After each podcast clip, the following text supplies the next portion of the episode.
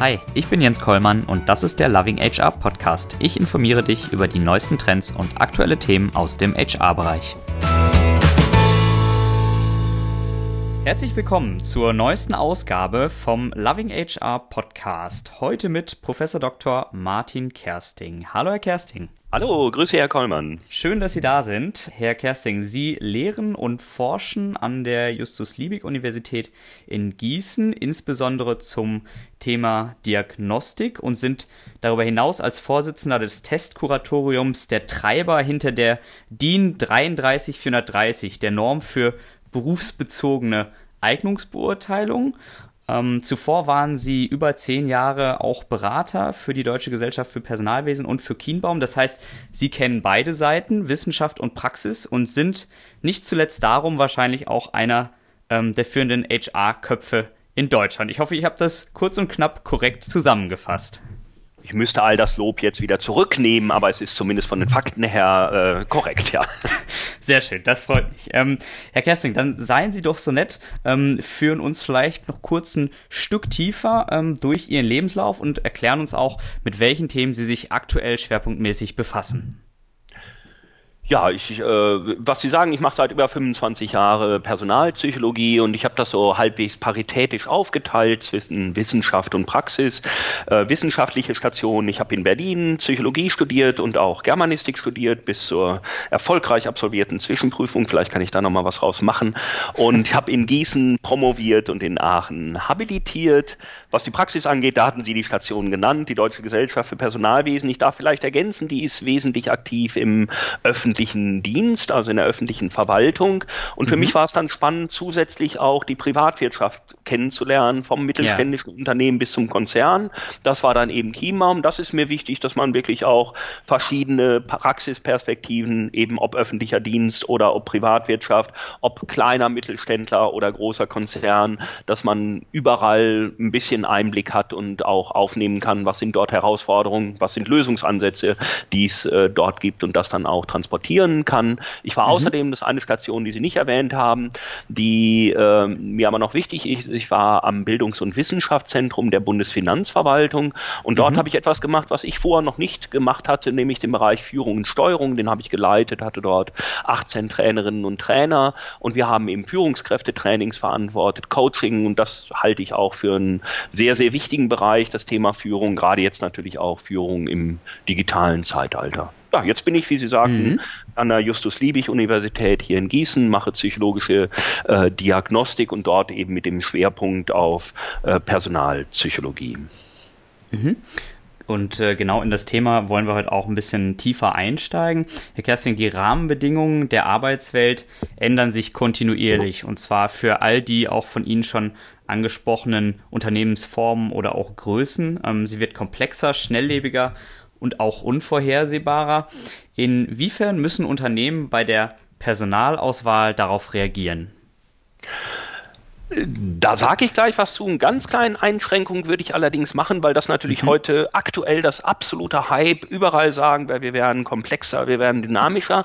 Das ist auch richtig für viele, viele Bereiche und ich halte das für eine ganz wichtige Herausforderung. Trotzdem glaube ich, man darf nicht pauschalisieren. Es gibt diese schnellliebige Welt, es gibt die dynamische Welt, es gibt die Digitalisierung, aber wir haben immer noch, und zwar viele, viele, viele Menschen, die nach wie vor in ihrem Berufsleben nicht mit einem Computer und mit einem iPad und mit einem Smartphone umgehen. Wir mhm. haben immer noch Bereiche, äh, nehme ich mal den Braunkohletagebau, da wissen die bis 2030 genau, an welchem Tag sie welchen Meter machen.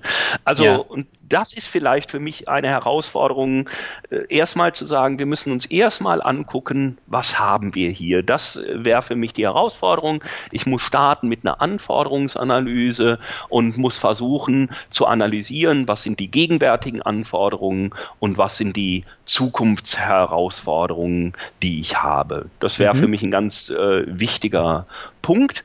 Natürlich ja. ist es äh, schon so, dass es diesen Bereich, das will ich ja überhaupt nicht abstreiten und ist ja auch höchst spannend, der dynamischen Welt gibt und dass sich dadurch sehr viel ändert, dass äh, sehr viel Agilität äh, gefragt ist. Und ich glaube, das führt auf Seiten der Personalauswahl natürlich dazu, dass wir gucken müssen, was sind das für Fähigkeiten und Persönlichkeitseigenschaften, die es einem Menschen ermöglichen, auf ja, flexibel und agil zu reagieren. Und das führt eben weg, was ja nichts Neues ist. Es führt weg die Bedeutung von fachspezifischem Wissen, von statischen Dingen, nimmt ab die Bedeutung von einer allgemeinen Lernfähigkeit oder einem intellektuellen Potenzial nimmt zu.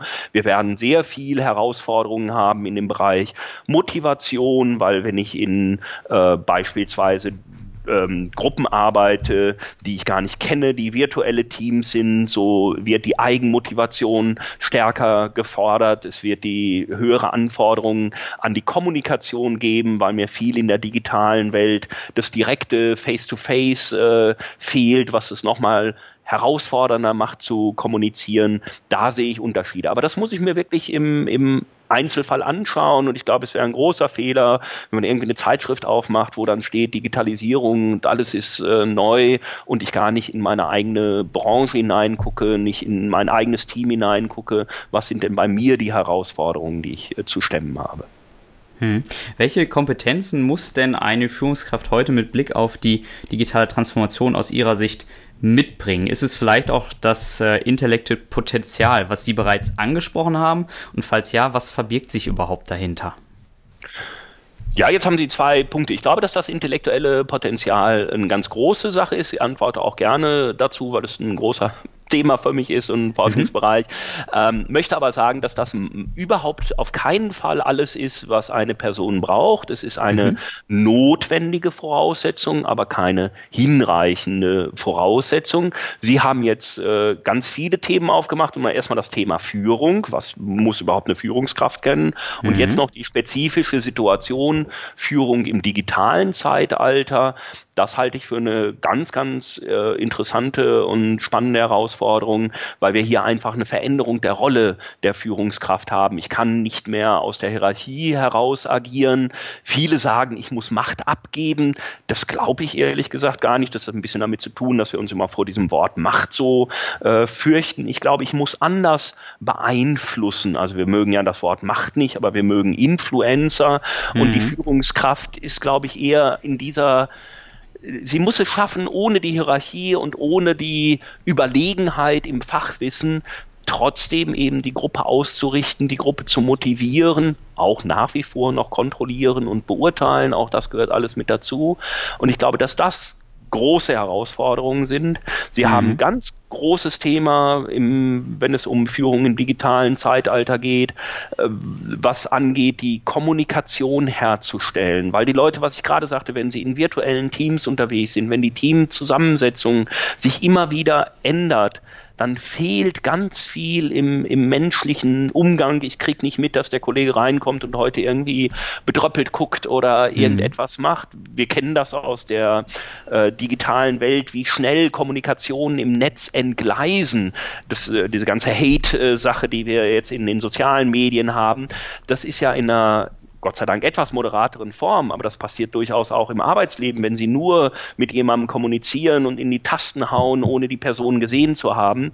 Und die Aufgabe der Führungskraft ist es hier wirklich viel, viel stärker als früher noch, diese beziehungsorientierte Führung, transformationale Führung herzustellen, Empowerment zu leisten. Das sehe ich als eine ganz, ganz große Herausforderung in diesem digitalen Zeitalter.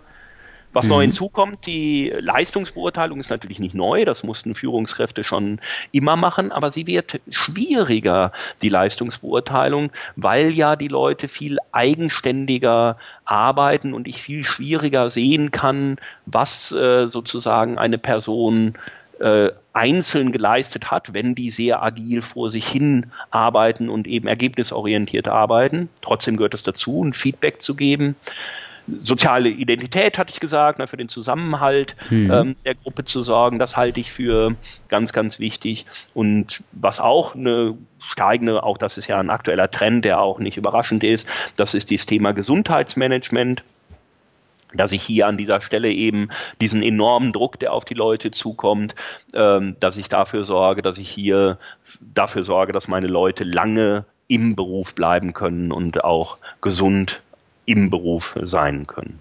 Und das Letzte sind natürlich dann, das, was genuin neu ist, ist, dass die Führungskräfte äh, mit IT-Lösungen umgehen können müssen. Das heißt, es ist mhm. natürlich etwas, was jetzt wirklich eher ausnahmsweise mal wieder ein bisschen in die Richtung Fachwissen geht. Aber ich mhm. muss natürlich Social Enterprise Apps äh, wie Hammer oder Confluence oder äh, organisationsinterne Intranets, Wikis. Ich muss in der Lage sein, äh, Tools für Projektmanagement, für die digitale Zusammenarbeit zu nutzen, virtuelle Realität zu kennen. Das alles, wenn es geht, auch noch unter Beachtung des Datenschutzes. Ähm, das sind natürlich jetzt sage ich mal, doch eher ein paar fachspezifische Sachen, die für die Führung noch dazukommen. Hm. Jetzt äh, haben Sie eine Vielzahl an Anforderungen an Führungskräfte ähm, formuliert. Wie finde ich denn jetzt heraus, ob ein Kandidat die notwendigen Kompetenzen mitbringt? Gut, also erstmal muss ich die Kompetenzen formulieren und dann müsste ich schauen, was sind Indikatoren, die mir zeigen, dass eine Person, Müller, Schulze, äh, diese Kompetenzen entweder schon gezeigt hat oder in Zukunft zeigen kann. Das wäre die Unterscheidung zwischen Kompetenzen Kompetenz und Potenzial an dieser Stelle.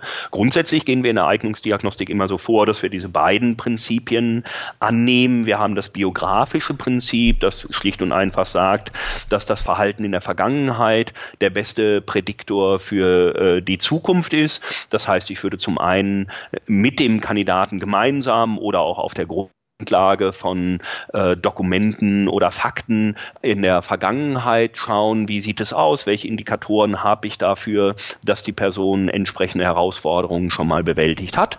Und dann mhm. kommen wir auf die noch schwierigere Phase der Potenzialbeurteilung. Hier würde ich die Person in Situationen bringen, in der sie eben diese Kompetenzen abgefordert werden. Zum Beispiel kann ich, wenn ich jetzt hier speziell mal was äh, rausgreife, wenn es mir darum geht, zum Beispiel beziehungsorientiert zu arbeiten in einer digitalen Umgebung, dann kann mhm. ich natürlich sehr schön in einem Auswahlverfahren das auch mal simulieren und äh, den Kandidaten, die Kandidatin bitten, am Rechner zum Beispiel mal in einer anderen Gruppe zu interagieren oder ich zeige denen eine kleine Szene, vielleicht einen Konflikt, in dem plötzlich dieses virtuelle Team hat, eine Entgleisung geleiste E-Mail-Kommunikation, eine Beschimpfung, die die Leute vornehmen. Und ich schaue mir einfach an, wie geht die Person damit um.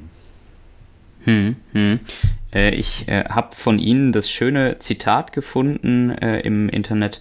Azubis werden heute besser ausgewählt als jede Führungskraft. Was meinen Sie damit? Ja, es ist so, dass wir bei Führungskräften eine äh, etwas größere Scheu haben, die überhaupt noch zu äh, diagnostizieren. Das heißt, im Worst Case wäre es so, dass die Führungskraft alleine aufgrund von Empfehlungen von A nach B befördert wird und man sagt, es ist ja überhaupt nicht notwendig, mir das noch anzuschauen, weil diese Person hat einen tollen Studienabschluss und sie hat auch in der Company XY schon dies und jenes gestemmt und deswegen kann ich sie jetzt einfach äh, auf die neue Position setzen. Da wird etwas getan, das nennen wir in der Psychologie, wenn ich jetzt mal ein Fachwort bringen darf, einen, den sogenannten fundamentalen Attributionsfehler. Und mhm. der besteht darin, dass wir äh, sehr schnell dazu neigen, alles einer Person zuzuschreiben und den situativen Einfluss zu vernachlässigen. Das heißt, Beispiel, wenn der Fußballverein schlecht ist, dann muss der Trainer entlassen werden. Also es muss immer eine Schuldigen auf der einen Seite für Misserfolge geben, beziehungsweise eben einen Star, ein jemand, eine Person, die super erfolgreich ist und die eben für den gesamten Konzernerfolg äh, dann äh, verantwortlich gemacht wird. Und das funktioniert natürlich nicht. Es kann sein, dass Sie eine Person haben, die hat eine tolle Biografie und die wahnsinnig erfolgreich war in einer Company, aber diese Company hatte eine ganz andere Situation. Es war eine stabile Situation. Da haben sie mehr oder minder eine Kaminkarriere gemacht. Sie hatte dort einen Mentor, eine Mentorin. Äh, es gab ganz viele Rahmenbedingungen und jetzt setzen sie in eine neue Company, die vielleicht eher einen Start-up-Charakter hat, die herausgefordert ist im Markt durch Start-ups, also vielleicht mhm. ein ursprünglich etabliertes. Und sie gehen jetzt davon aus, der Müller, die Müller, das sind ja Helden, die werden das hier schon reißen.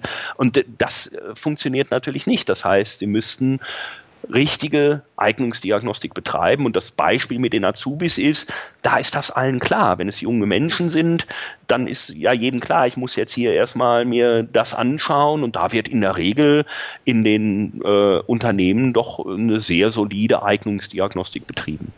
Einen Satz mhm. möchte ich dazu sagen, damit ich nicht falsch verstanden werde. Ich sehe mhm. natürlich mhm. deutliche Unterschiede zwischen äh, Top-Führungskräften, Bewerberinnen und Bewerbern und Azubis. Ich bin natürlich auch äh, der Meinung, dass sie die Biografie beachten und achten und respektieren sollten und daraus auch viel ziehen. Also ich würde jetzt nicht in, in Top-Kandidaten das gleiche Verfahren unterziehen wie ein Azubi, aber die Konsequenz ist nicht, dass sie kein Verfahren anwenden, sondern dass sie sagen, gut, natürlich habe ich hier den Vorteil, dass ich aus der Biografie schon vieles ziehen kann, aber ich muss ein bisschen das bewerten, was ist situativer Einfluss, was kann ich der Person zuschreiben und ich muss es äh, fortschreiben in die Zukunft gedanklich und dann mit spezifischen Situationen nochmal rangehen. Hm. Kommen wir damit aus Ihrer Sicht zum intellektuellen Potenzial, also weg nur von der vergangenheitsorientierten Beurteilung hin ähm, zu den Möglichkeiten einer einzelnen Person äh, auch in Zukunft erfolgreich zu sein? Das ist mit Sicherheit äh, ganz stark verbunden mit diesem Thema, denn das ist ja das klassische Beispiel, ähm, das intellektuelle Potenzial. Es gibt eigentlich kaum ein Azubi-Verfahren, wo nicht auch Leistungstests gemacht werden, schlicht und einfach. Bei äh, Top-Kandidatinnen, Kandidaten für Führungspositionen, äh, schon bei Hochschulabsolventen wird das eigentlich sehr, sehr wenig gemacht.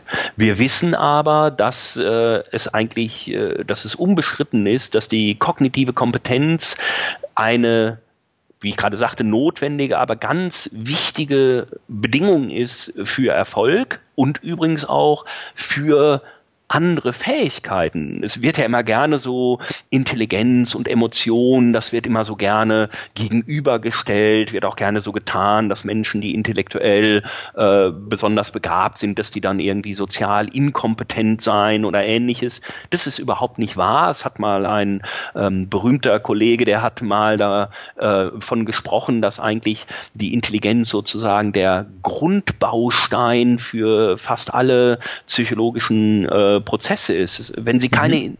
Intelligenz haben, haben sie in der Regel auch keine emotionale Intelligenz, sie haben keine Kreativität. Das soziale Miteinander setzt unheimlich viel Intelligenz voraus.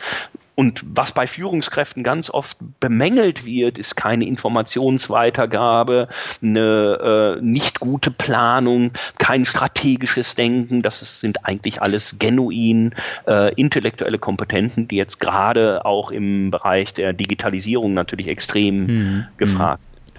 Ich finde es ganz spannend, weil die Leute, ähm, also es gibt so zwei Gruppen, was ich erlebe. Die einen sagen, das ist totaler Quatsch, die streiten die Bedeutung von Intelligenz ab und sagen, alles ist soziale Kompetenz, Hauptsache ich bin teamfähig und lieb und nett und Intelligenz spielt keine Rolle. Das ist aber eher die Mindermeinung. Was ich eher begegne, ist, dass die Leute sagen, ja, Herr Kersting, da haben Sie recht, intellektuelles Potenzial, das ist ganz wichtig und bedeutsam, aber wir brauchen das nicht betrachten, weil hier auf dieser Führungsebene haben alle dieses hohe intellektuelle Potenzial. Das ist einfach, wenn Sie hier eine Position ausschreiben, dann ist das äh, sozusagen äh, selbst gegeben. Das ist meines Erachtens ein, ein schöner Traum, der mhm. allerdings äh, nicht äh, zutreffend ist. Und äh, es geht vor allen Dingen auch, ich glaube, das ist das, was auch viele äh, verwechseln. Es geht nicht darum, die äh, intelligenten versus den dummen Menschen, wenn ich dieses Wort einmal äh, nutzen darf, zu unterscheiden. Das glaube ich tatsächlich, dass sie da bei Bewerbungen auf der äh, Top-Ebene keine Menschen haben, die jetzt wirklich intellektuell komplett herausgefordert sind. Mhm. Aber es geht, und das ist wichtig, nochmal um einen Unterschied innerhalb der High, des High-Performance-Bereich. Also es gibt durchaus noch Leistungsdifferenzierung innerhalb des oberen Bereichs und die sind nochmal wirklich entscheidend. Das ist eben nicht egal, ob sie jetzt äh, da noch Unterschiede aufweisen, sondern da macht auch eine Kleinigkeit an Zugewinnen nochmal etwas aus für den tatsächlichen Berufserfolg. Wenn ich es noch kurz durchgehen darf, es gibt ja. zwei weitere Argumente. Das andere ist, dass die sagen, ja gut, ne, Herr Kassing, haben Sie recht, aber die Frau, der Mann hat studiert, der hat ein MBA, der hat eine Promotion, was wollen Sie da an dem Potenzial zweifeln?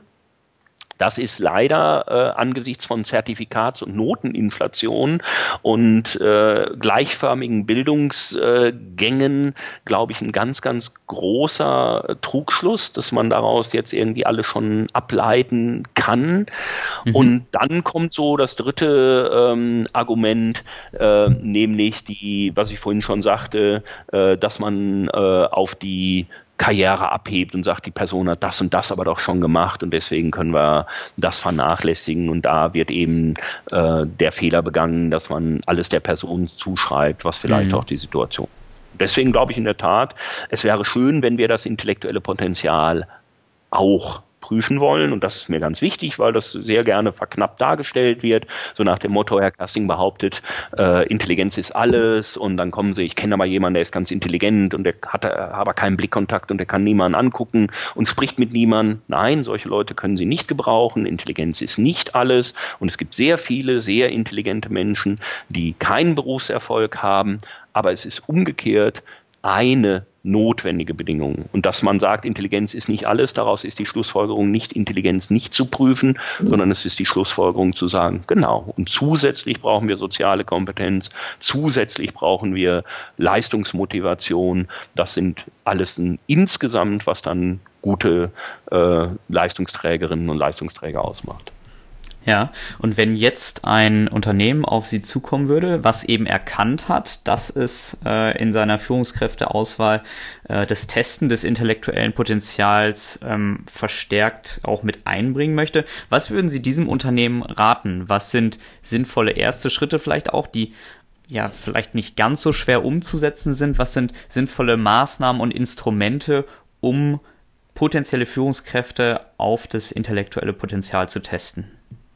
Also die erste äh, Variante ist natürlich immer ein äh, Intelligenztest. Da muss man sagen, dass viele darauf äh, vor zurückscheuen aus äh, nicht sehr nachvollziehbaren Gründen, nämlich dem Grund, dass sie sich darunter sehr altbackene Verfahren vorstellen mit Aufgaben wie Hund verhält sich zu Fell wie Vogel zu Fragezeichen und dann sagen, das ist ja so ein Idiotentest, das kann ich meinen Menschen nicht zumuten. Das ist einfach ein ähm, schlechter Informations Stand, weil es mittlerweile sehr viele ähm, Tests gibt, die sehr modern gestaltet sind nach Art einer Case Study. Also genauso wie ich in jedem Audit und in jedem Assessment Center eine Case Study habe mit Daten zu Firmen und mit äh, Prognosedaten und komplizierten Texten. Genauso gibt es auch Intelligenztests. Der Unterschied zu der Case Study ist eigentlich nur der, dass sie in der Regel eine Case Study dann hinterher abnehmen. Abnehmen heißt, dass Beraterinnen und Berater dann dazu Fragen stellen, mit der Person in eine Diskussion Diskussion gehen, dass es eine Präsentation seitens des Kandidatinnen und Kandidaten gibt über das, was sie in dieser Fallstudie analysiert hat. Das ist leider problematisch, weil sie dann die Komponente der sozialen Kompetenz direkt da drin haben. Das heißt, sie haben Leute, die diese Fallstudie sehr gut durchdrungen haben, die sie aber nicht präsentieren können. Das ist vielleicht noch nicht so schlimm, also sagen sie, okay, wenn die es nicht präsentieren können, dann will ich die auch nicht haben. Aber es gibt leider auch den anderen Fehler, nämlich äh, es gibt tatsächlich Menschen, die hier äh, sehr brillieren können und die eloquente Präsentatorinnen und Präsentatoren sind und die eben ihnen äh, ja konsensgenormte Wissenshäppchen aus dieser äh, Fallstudie herausmachen, sodass sie den Eindruck haben, dass das super war. Wenn mhm. sie denen aber einfach, und das sind diese Tests, wenn sie denen einfach Fragen stellen, welche Firma macht denn im Moment überhaupt Gewinn, welche Firma macht Minus, wie sieht es aus, was haben sie hier erkannt, was haben sie da erkannt und die müssen das ankreuzen, was ja alle so doof finden bei diesen Tests, dass man nur mhm. so simple Kreuze macht, dann können sie wirklich prüfen, ob die Person das verstanden hat. Nichtsdestotrotz sind Case Studies, ich will die gar nicht schlecht machen, trotzdem sind Case Studies natürlich auch eine Möglichkeit, wenn man sagt, ich will auf keinen Fall ähm, einen Test haben, kann ich mit Fallstudien arbeiten, die kann ich sehr unterschiedlich gestalten. Ob ich zum Beispiel den Menschen sage, sie sollen eine Analyse treffen. Es gibt auch Varianten, wo ich in einer Fallstudie sage, ähm, äh, lieber Kandidat, liebe Kandidatin, welche Fragen hast du denn noch? Also wo ich prüfe, ob die in der Lage sind, sich auf die wesentlichen Informationen zu beziehen. Es gibt ähm, bestimmte Fragetechniken eben, dass man auch mit situativen Fragen arbeitet, ähm, dass es eben wichtig ist, dass ich in dem Interview mir nicht nur die Biografie erzählen lasse. Nochmal, mhm. Biografie ist wichtig, aber eben nicht alleine, weil wenn ich mir nur die Biografie erzählen lasse, äh, kann ich äh, schneller diesem fundamentalen Attributionsfehler anheimfallen. Mhm. Bleiben wir noch äh, ein Stück weit im Kontext der Digitalisierung. Zunehmend übernehmen auch Computer die Personalauswahl. Wie betrachten Sie dieses Thema? Also wenn Sie sie übernehmen würden, würde ich es kritisch betrachten, aber ich glaube, mhm. das ist noch nicht so. Ich glaube, äh, dass die Computer uns bei der Personalauswahl helfen können und helfen sollten. Die Digitalisierung geht nicht an der Eignungsdiagnostik vorbei und sie sollte auch überhaupt nicht an der Eignungsdiagnostik vorbeigehen. Und da mhm. haben wir jetzt allerdings ein ganz, ganz großes äh, Spektrum, wo wir, glaube ich, äh, Dinge unterscheiden müssen. Ich bin immer sehr erstaunt, was alles unter dem Begriff äh, Digitalisierung oder Online-Assessment gefasst wird. Das sind sehr verschiedene Dinge. Wir haben erstmal auf der ganz simplen Seite eine Digitalisierung der Dinge, die wir ohnehin schon tun was Jahrzehnte alt ist, ist beispielsweise das, was wir gerade hatten, so ein Test, der läuft natürlich nicht mehr auf Papier und Bleistift, sondern der läuft über Computer, der läuft online, der läuft zeit- und äh, ortsunabhängig. Mhm. Das mit verbunden ist, das darf man gar nicht äh, unterschätzen. Was damit verbunden ist und wo ich noch sehr großes Potenzial sehe, ist bei der Auswertung. Wir haben bislang die Auswertung von Tests da in einer solchen Testbearbeitung sind sehr viel Informationen drin, die mit der herkömmlichen Papier Bleistiftauswertungen nicht beachtet wurden. Ich nehme beispielsweise mal das Zeitverhalten. Wie lange brauche ich, um eine einzelne Frage anzugehen? Welche Frage gehe ich an? Also wir haben viel mehr Informationen und viel komplexere Möglichkeiten, diese alten Tests und Fragebogen, die wir schon immer genutzt haben, zu nutzen. Auch von der ähm, Ergebnissen her ist es beispielsweise für mich ich, ich bin ein großer Freund davon, Persönlichkeitsfragebogen im Rahmen von Assessments einzusetzen. Mhm. Aber Wozu setzen wir sie ein? Sie haben keine, für sich genommen, keine allzu hohe Validität, also Treffsicherheit.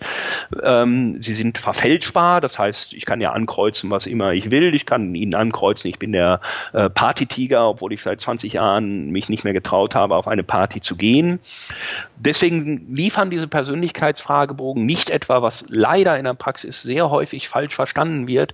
Diese Persönlichkeitsfragebogen liefern nicht ein Bild der Persönlichkeit. Also wenn meine Studierenden mir sagen, ich habe einen Persönlichkeitsfragebogen äh, mit Herrn Müller gemacht und Herr Müller ist extrovertiert, dann sind die durchgefallen. Weil das gibt der Persönlichkeitsfragebogen ja überhaupt nicht her, sondern das Einzige, was der Persönlichkeitsfragebogen Ihnen sagt, Herr Müller hat den Fragebogen so ausgefüllt, dass er als extrovertiert dasteht.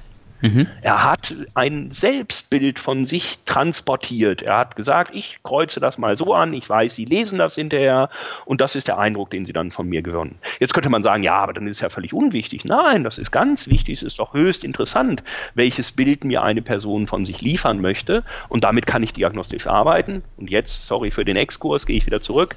Was mhm. hat das mit Computerisierung zu tun? Ein Persönlichkeitsfragebogen liefert dann heute als Ergebnis nicht nur diese Kreuzchen und so und so ist der ausgeprägt, sondern er liefert ihnen auch gleich einen Interviewleitfaden dass ich damit hineingehen kann und sagen, Herr Müller, Sie, Sie sagen hier in dem Fragebogen, Sie sind sehr outgoing und gesellig. Ich erlebe Sie jetzt ehrlich gesagt seit einer Viertelstunde hier im Interview als, ja, ich muss Ihnen jedes Wort aus der Nase ziehen. Da klafft für mich ein kleines Delta. Haben Sie mal Beispiele für mich? Das heißt, ich komme ins Gespräch mit dieser Person. Und da ist eine andere Funktion des Persönlichkeitsfragebogens, die eben möglich wird durch diese technischen Sachen. Mhm. Nichtsdestotrotz ist das für mich auf so einem Kontinuum die ganz Low-Stufe. Das, was wir schon immer gemacht haben, dafür nutzen wir jetzt den Computer. Das ist im Assessment Center, dass ich nicht mehr Papier und Bleistift habe, wo ich die Beobachtungen eintrage, sondern dass ich mit dem Pad arbeite, äh, wo ich die Verhaltensanker ankreuze, wo ich eben äh, auch Möglichkeiten habe, dadurch besser zu werden, weil ich dadurch eine Schwachstelle im Assessment Center, nämlich die Assessorinnen und Assessoren auch ähm, ein bisschen steuern und äh, in ihrer Qualitätsarbeit optimieren kann. Also das wäre mhm. so Stufe 1. Ich habe es irgendwie, ich nutze das, was ich schon immer mache, wird digitalisiert. Ja. Dadurch besser. Stufe 2 wäre für mich so, ähm, ich, ich schaffe neue Dinge. Das heißt, wir können zum Beispiel ähm, im Assessment Center, wenn ich dieses Beispiel nehme, ähm, haben wir immer das Problem mit Gruppenübungen oder Rollenspielern. Das verliert schnell an Objektivität, weil die Rollenspieler nicht eine kontinuierlich gleiche äh, Qualität liefern oder unterschiedliche Herausforderungen stellen. Ich kann diese Rollenspieler ähm, simulieren durch virtuelle Realitäten. Was ich gerade sagte, das kann ja durchaus realistisch sein, wenn ich eine Führungskraft habe, die auch im wirklichen Leben auf Distanz führt, dann mhm. ist es ja nicht künstlich, wenn die jetzt auch im Assessment Center ihre Mitarbeiter auf Distanz äh, sozusagen führen soll. Und dann habe ich ganz neue Möglichkeiten der äh, ja, ich sag mal, den, den Stimulus zu bieten, indem ich die Technik nutze. Wir werden eben, wenn wir vorhin von Fragebogen und Tests gesprochen haben, dann denkt man immer an Sprache, ne? man denkt an äh, Schrift aber wir können ja mit Videos arbeiten, wir können mit Audios arbeiten. Und das wäre für mich schon eine äh, zweite Möglichkeit. Übrigens auch im Rahmen von Assessment Center, dass Videos genutzt werden auf Seiten der Beobachter, die das äh, aufzeichnen fürs Feedback. Es, es macht einen riesen, ich mache das, äh, das macht einen riesen Unterschied, wenn Sie jemandem ähm, nach dem Assessment Center nicht nur ein Feedback mündlich geben, sondern auch nochmal zeigen können, Frau Schulze, schauen Sie mal hier, wie Sie mhm. hier an der Stelle agiert haben und wir gucken uns ein paar Sachen an. Ja. Das wäre für mich ein bisschen Stufe 2. Wir nehmen schon was Neues mit rein. Und Stufe 3 wäre, wenn wir jetzt wirklich Dinge nutzen, die wir bislang noch gar nicht äh, hatten und jetzt eröffnet sich äh, sozusagen ein wahnsinniger Horizont. Das wäre bei People Analytics beispielsweise, wenn wir wirklich in den äh, Bereich von Unternehmen hineingehen, dann fallen ja jetzt über eine Mitarbeiterin, ein Mitarbeiter eine Unmenge an Daten an. Das heißt, wenn Sie in irgendeiner Organisation arbeiten, dann werden Sie mit einer Chipkarte die Türen öffnen, was natürlich heißt, der Computer weiß, wann haben Sie welche Tür geöffnet. Äh, Sie werden, Sie locken sich ein. Wir können schauen, wann Sie Mails geschrieben haben, mit wie vielen Leuten Sie überhaupt mailen. Wir haben in, äh, bei Lagerarbeiten haben wir Glasses mit digitalen Systemen. Das heißt, kann das jetzt beliebig weit spinnen. Wir haben eine Unmenge an Daten über die Mitarbeiterinnen und Mitarbeiter vorliegen. Und natürlich ist es möglich, diese Daten auch für eignungsdiagnostische Zwecke zu nutzen.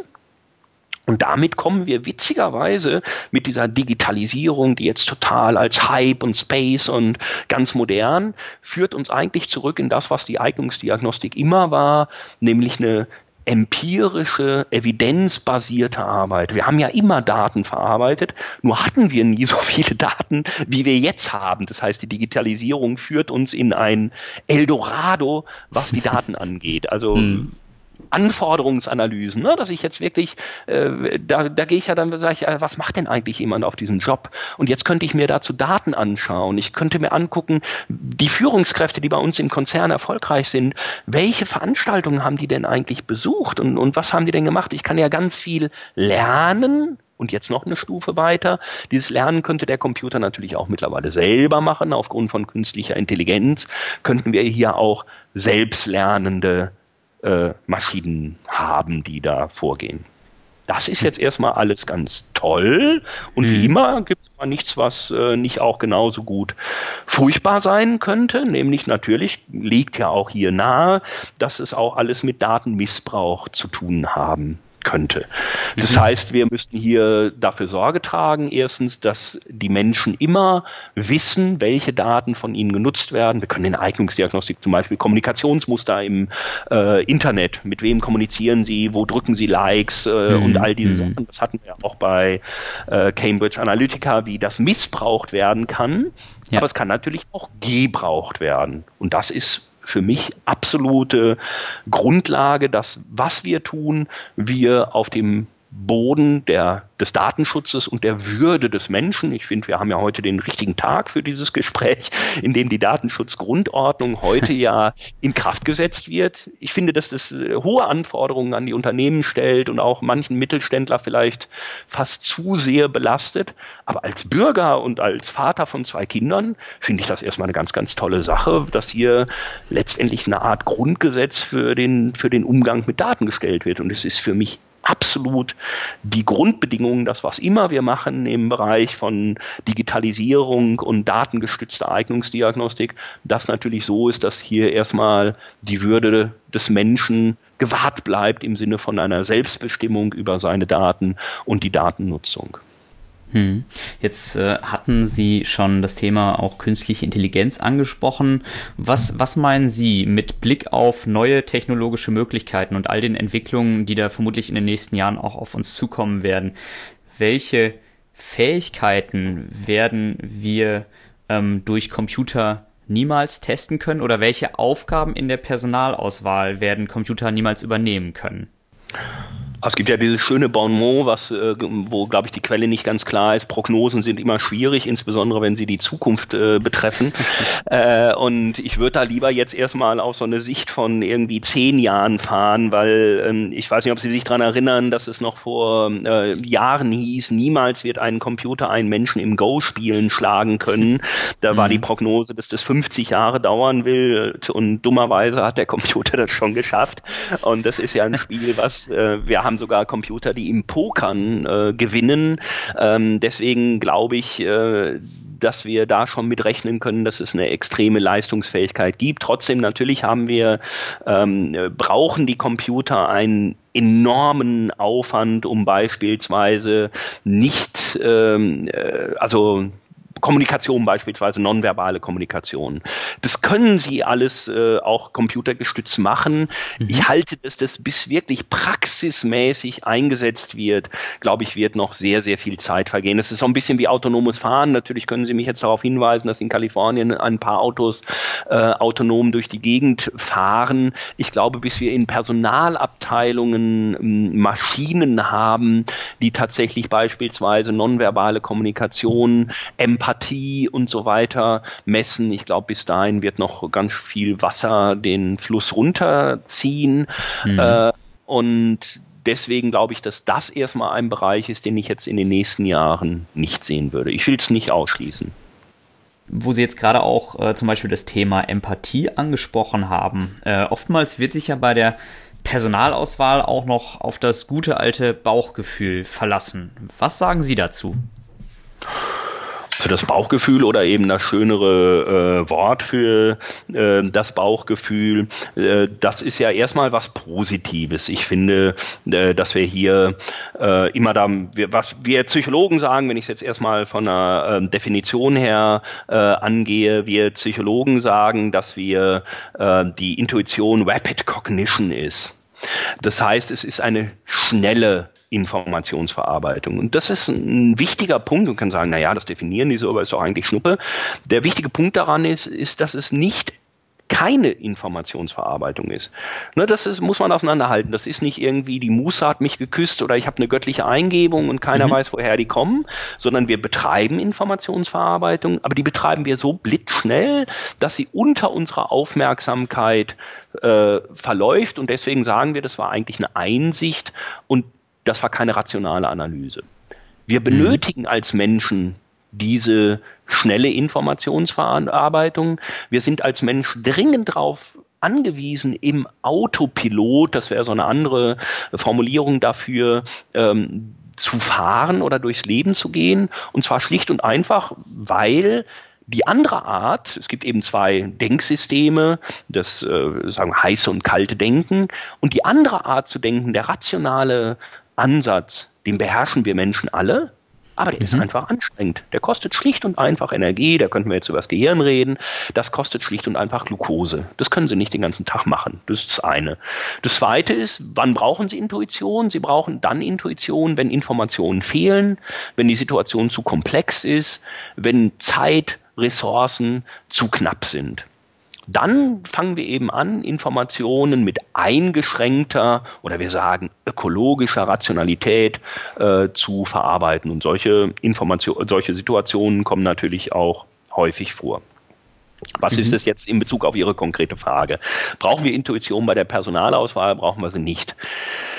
Ja und nein. Intuition im Sinne, ich glaube, wir brauchen auch bei der Personalauswahl Erfahrungswissen. Und wenn Personen mit hoher Erfahrung, ich sag mal, was sie dann immer sagen, ich habe da ein schlechtes Bauchgefühl, dann würde ich jetzt nicht sagen, so, jetzt müssen Sie aber hier den Raum verlassen, weil das ist jetzt leider nicht erlaubt bei der Personalauswahl und Sie haben sich schlecht benommen. Sondern ich würde sagen, das ist total wichtig, vielen Dank. Jetzt müssen wir aber dummerweise versuchen, dieses Bauchgefühl nachvollziehbar zu machen, indem ich dann fragen würde, wann war das denn? Gleich als Frau Müller oder Herr Meier reingekommen ist oder gab das an irgendeiner Stelle? Und warum müssen wir das nachvollziehen lassen? Weil Personalauswahl eben nicht allein intuitiv sein kann, sondern auch diskursiv sein muss. Diskursiv mit wem? In der Regel treffe ich Personalentscheidungen nicht alleine. Das halte ich auch für sinnvoll, dass ich verschiedene Menschen mit hineinnehme. Das heißt, ich muss mich mit meinen Kolleginnen und Kollegen austauschen. Und ganz wichtig ist mir, ich muss mich mit der Kandidatin, dem Kandidaten austauschen. Ich muss ähm, ja auch ein Feedback geben. Und das spricht alles dafür, dass ich das vielleicht als Informationsquelle mit hineinnehmen kann, dass ich aber gucken muss, dass ich das irgendwie versuchen kann zu, zu rationalisieren, wieder mhm. nachvollziehbar mhm. zu machen. Rationalisieren ist das falsche Wort, nämlich zurück. Ich muss versuchen, es nachvollziehbar werden zu lassen. Das ist das eine. Und das andere mhm. ist natürlich, ist Intuition wahnsinnig positiv besetzt. Wenn jemand sagt, ja, ich bin so ein intuitiver Mensch, dann sagen wir da, hallo, toll, kann ich mal mit dir Champagner trinken gehen. Wenn ich jetzt aber sagen würde, ah, ich bin Mensch, ich habe total viele Vorurteile, dann würden alle sagen, oh, du hast Vorurteile, das ist ganz schlimm, es gibt ja nichts Böseres als Vorurteile zu haben. Psychologisch gesehen sind Vorurteile Intuitionen. Das ist Erfahrungswissen. Vorurteile habe ich gegenüber Gruppen, mit denen ich evolutionsmäßig gesehen nicht groß geworden bin, die mir fremd sind, die anders sind als ich. Dann habe ich Vorurteile, das ist auch Erfahrungswissen.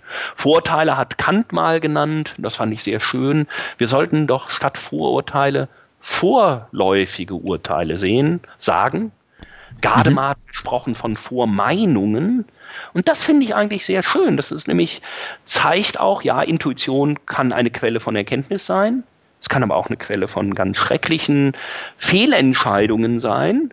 Und deswegen muss ich in der Personalauswahl versuchen, mit dieser Intuition so umzugehen, dass ich nicht in die Fallen der Vorurteile hineintappe und dass ich es kommunizieren kann und da einen anderen Zugang zu finden.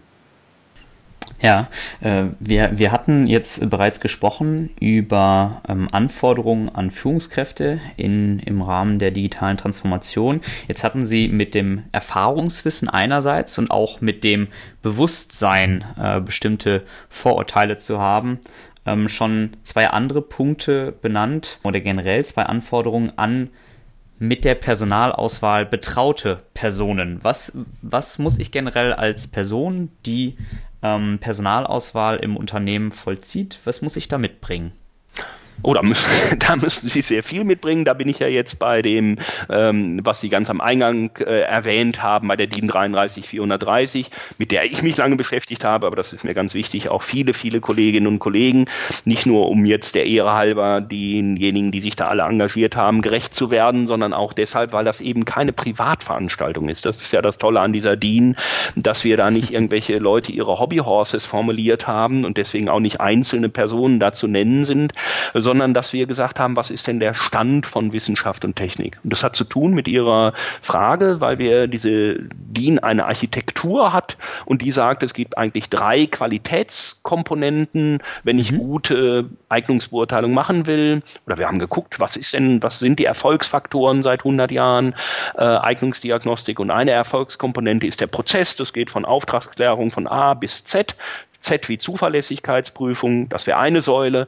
Eine zweite Säule wären die Verfahren selber, worüber wir gesprochen hatten, Assessment Center, ähm, Tests, Fragebogen, Interview, das müssen alles bestimmte mhm. Anforderungen erfüllen, damit sie Qualität haben. Und Ihre Frage berührt jetzt den dritten äh, Teil oder die dritte Säule, nämlich in dieser DIN-Norm sind Anforderungen an die Qualifikation der beteiligten mhm. Personen formuliert. Und dann sagen wir an dieser Stelle, es gibt drei verschiedene äh, Qualifikationsanforderungen, und zwar je nachdem, welche Rolle haben Sie denn. Es gibt einmal die Person, ich sag mal, die für alles verantwortlich ist, die die mhm. Planung macht, von A bis Z, was ich gerade sagte, von Anforderungsanalyse bis Zuverlässigkeitsprüfung, die nennen wir in dieser DIN-Norm Eignungsdiagnostiker, die den gesamten Prozess gestalten. Und denen stellen wir sehr hohe mhm. Anforderungen. Ich kann die gerne noch näher gleich benennen. Dann haben wir aber gesagt, es gibt ja auch Menschen, die werden einfach nur mal bei so einem Interview hinzugezogen. Das ist ein anderes Qualifikationsprofil, das sind Anforderungen an direkte mündliche Befragung. Da muss ich ein bisschen wissen, ähm, da muss ich Techniken, Fragetechniken kennen, was ich gerade vorhin mal hatte, situative, biografische Fragen. Ich äh, muss darüber äh, Bescheid wissen, dass es sowas wie gibt wie ein Interviewleitfaden, dass es äh, ich mir vielleicht vorher nicht nur die Fragen überlegen soll, sollte, sondern auch ein Scoring für die Antworten, was übrigens ein ganz äh, wichtiger Motor mhm. ist, um äh, Vorurteile zu überwinden. Also das sind alles so interviewbezogene mhm. Qualifikationsanforderungen.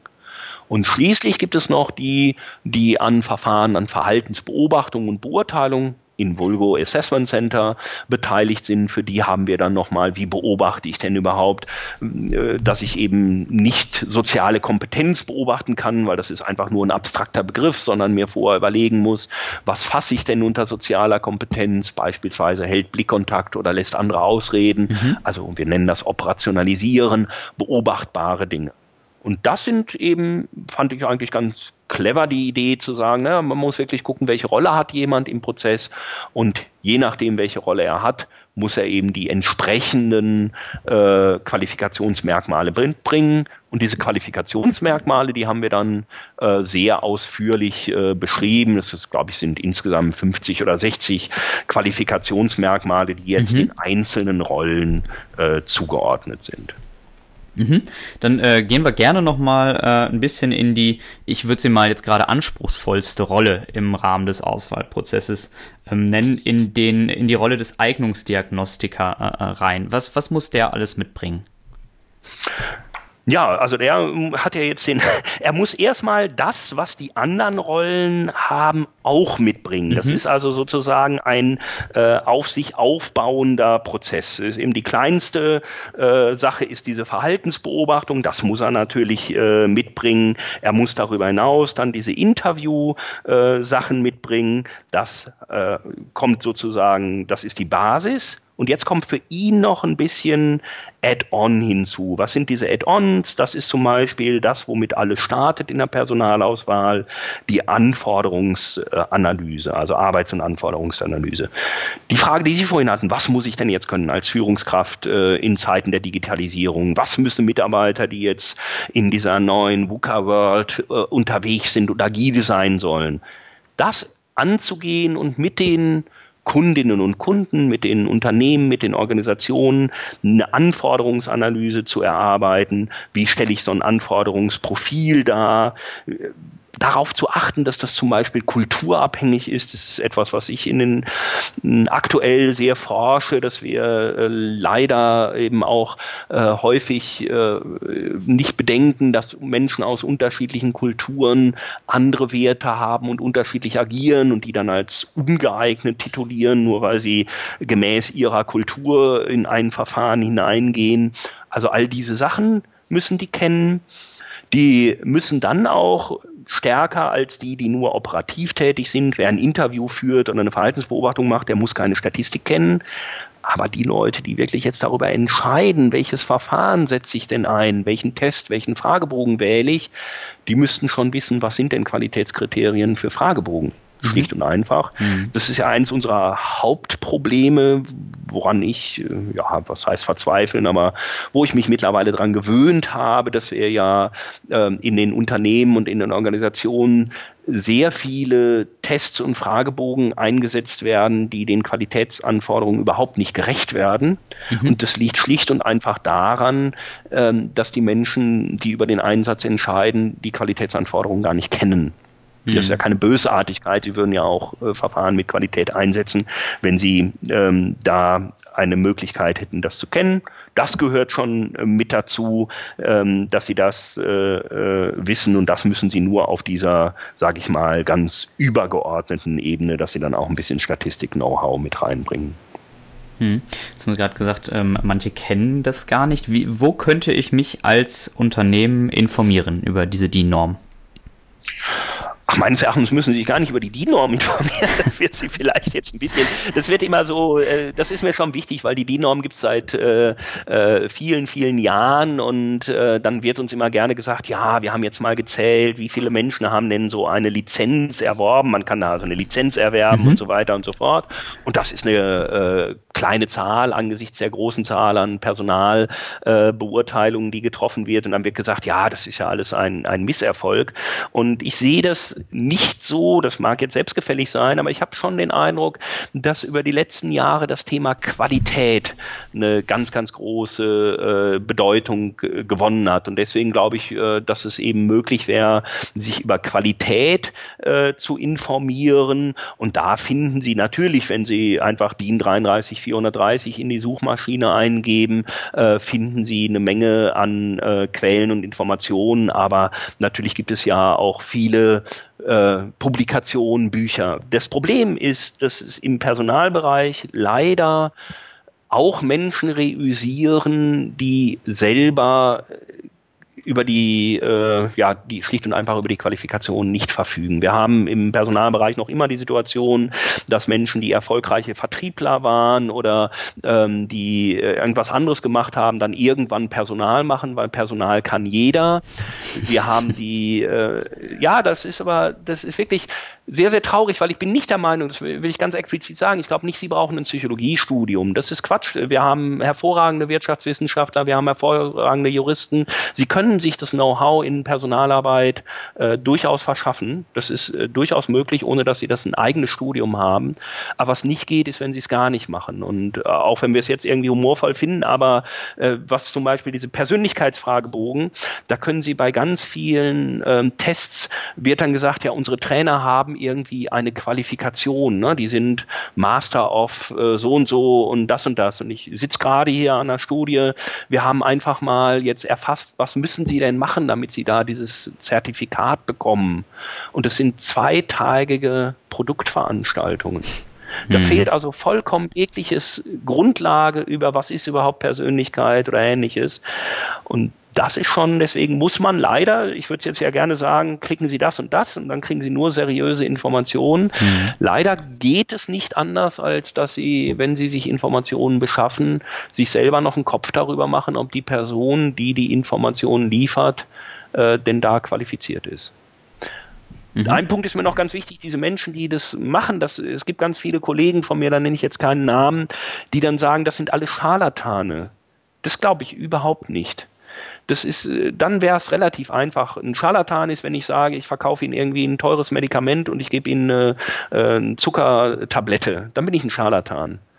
Aber der Punkt ist ja an dieser Stelle, dass die Menschen überhaupt gar keine Ahnung von ihrem Metier haben und deswegen auch felsenfest davon überzeugt sind, dass sie es können. Sonst würde das gar nicht funktionieren, wenn die nicht diese ähm, wahnsinnige ähm, Kompetenzeinschätzung auf ihrer Seite hätten. Und das, dadurch wird es viel schwieriger. Welche Erfolgsfaktoren für die Personalauswahl sehen Sie resultieren aus den demografischen Entwicklungen und äh, auch dem viel zitierten Fachkräftemangel? Müssen Unternehmen am Ende vielleicht auch genügsamer werden? Also ich denke, der, das Thema Fachkräftemangel hat ganz, ganz, ganz, ganz viele Implikationen. Das eine ist natürlich, müssen Unternehmen erstmal viel, viel mehr tun fürs Personalmarketing. Sie müssen Employer Brand aufbauen. Äh, ich sage immer natürlich, können Sie nur Personal auswählen, wenn Sie auch äh, Bewerberinnen und Bewerber haben. Aber ich finde es schon äh, sehr erstaunlich, dass alle, ich sag mal, eine Jammergruppe bilden und sagen, wir haben keine Bewerberinnen und Bewerber. Der Teich ist leer gefischt. Und wenn man da genau hinschaut, dann fischen die Menschen ja alle im selben Teich, der tatsächlich auch leer gefischt ist, nämlich in dem Teich, wo die sind, die wir schon immer eingestellt haben und wo die drin sind, die wir auch alle in unserem Unternehmen haben. Jung, für viele Berufe muss es dann auch noch männlich sein, klassische Qualifikationsprofile, wenn es geht, das gleiche gemacht, was ich auch gemacht habe. Da finden Sie niemanden mehr, aber unsere Unternehmen und Organisationen sind meines Erachtens zu großzügig im Aussortieren, trotz Personalmangels.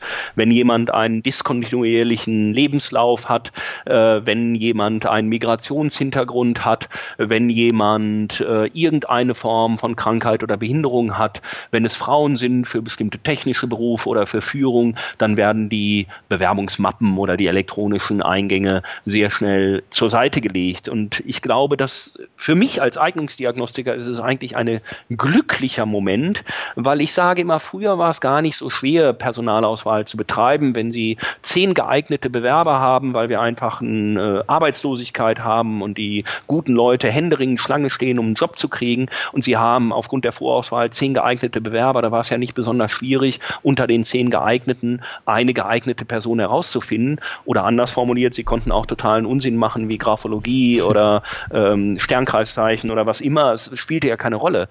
Jetzt ist interessant, weil wir hätten ja Potenziale in diesen Gruppen, die ich genannt habe.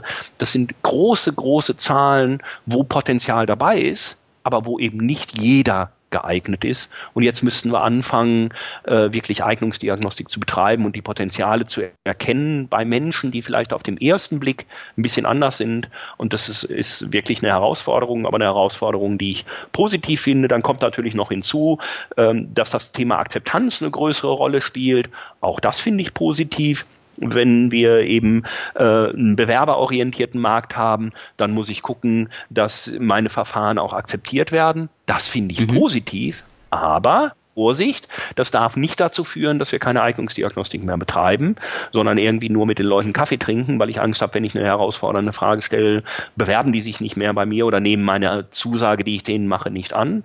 Wir müssen also es hinkriegen, wirklich herausfordernde, informative Verfahren durchzuführen, die gleichzeitig akzeptiert werden. Und dann geht natürlich, und das ist für mich immer das wirkliche Learning, äh, Diagnostik und Personalauswahl ist nicht isoliert, sondern es ist immer eingebunden in die Organisation. In der Anforderungsanalyse muss ich wirklich die ganze Organisation im Blick haben. Aber genauso hört die Personalauswahl nicht damit auf, dass ich Frau Müller oder Herrn Müller eine Zusage mache und der bei mir anfängt, sondern da fängt es ja an. Jetzt kommt die Frage des Onboarding. Und die ersten 100 Tage, die sind doch anders für denjenigen, bei dem ich in der Diagnostik kennengelernt habe, dass er die und die Lern Lernfelder noch hat, während äh, jemand anders eben ganz andere Lernfelder noch hat und andere ersten 100 Tage braucht. Das hat mit der Personalauswahl zu tun, mit der Diagnostik, die ersten 100 Tage. Die langfristige Entwicklung, was mache ich für ein Entwicklungsprogramm? Wie binde ich die Menschen? Ne, all das gehört mit dazu gedacht und gerade dieses Bindung, diese Incentives, die Umgestaltung der Arbeit, das ist natürlich jetzt alles mit dem äh, Personal- und Fachkräftemangel verbunden schöner Schlussaspekt. Ich würde sagen, äh, die Themen Onboarding, Entwicklung, Bindung, die heben wir uns für einen weiteren Podcast auf. Sehr gerne, Herr Kollmann. Das, äh, denke ich, sind auch wirklich nochmal große Themen, aber sie gehören alle zusammen. Absolut. Eine weitere Quelle äh, wäre ja auch, Herr Kersting, ähm, Ihr Buch, das Sie vor kurzem rausgebracht haben, das Buch Personalauswahl kompetent gestalten. Äh, und da wird es auch im Anschluss an die Veröffentlichung dieses Podcasts noch eine kleine Verlosung geben. Weitere Infos für die Hörer dann auf der Loving HR Website. So, damit können wir, Herr Kersting, glaube ich, den Podcast an dieser Stelle zumachen. Vielen herzlichen Dank für die vielen Impulse. Ich konnte sehr, sehr viel lernen heute. Herr Kollmann, ich danke Ihnen ganz herzlich für das Interview. Danke Ihnen und alles Gute für die Zukunft. Danke. Tschüss. Tschüss. Das war's für diese Woche mit dem Loving HR Podcast. Wenn dir der Podcast gefallen hat, freue ich mich sehr über eine 5-Sterne-Bewertung. Ich freue mich aber auch ansonsten über Feedback, Kommentare, Fragen und Anregungen. Gerne eine Mail an jens.kollmann at lovinghr.de. Folge mir gerne auf gängigen Social Media Kanälen wie beispielsweise Facebook, Twitter, LinkedIn und Xing. Schau auf meiner Website vorbei unter lovinghr.de oder abonniere meinen Newsletter und WhatsApp Service. Alle Links sind auch nochmal in den Shownotes hinterlegt. Vielen Dank fürs Zuhören und bis zum nächsten Mal beim Loving HR Podcast.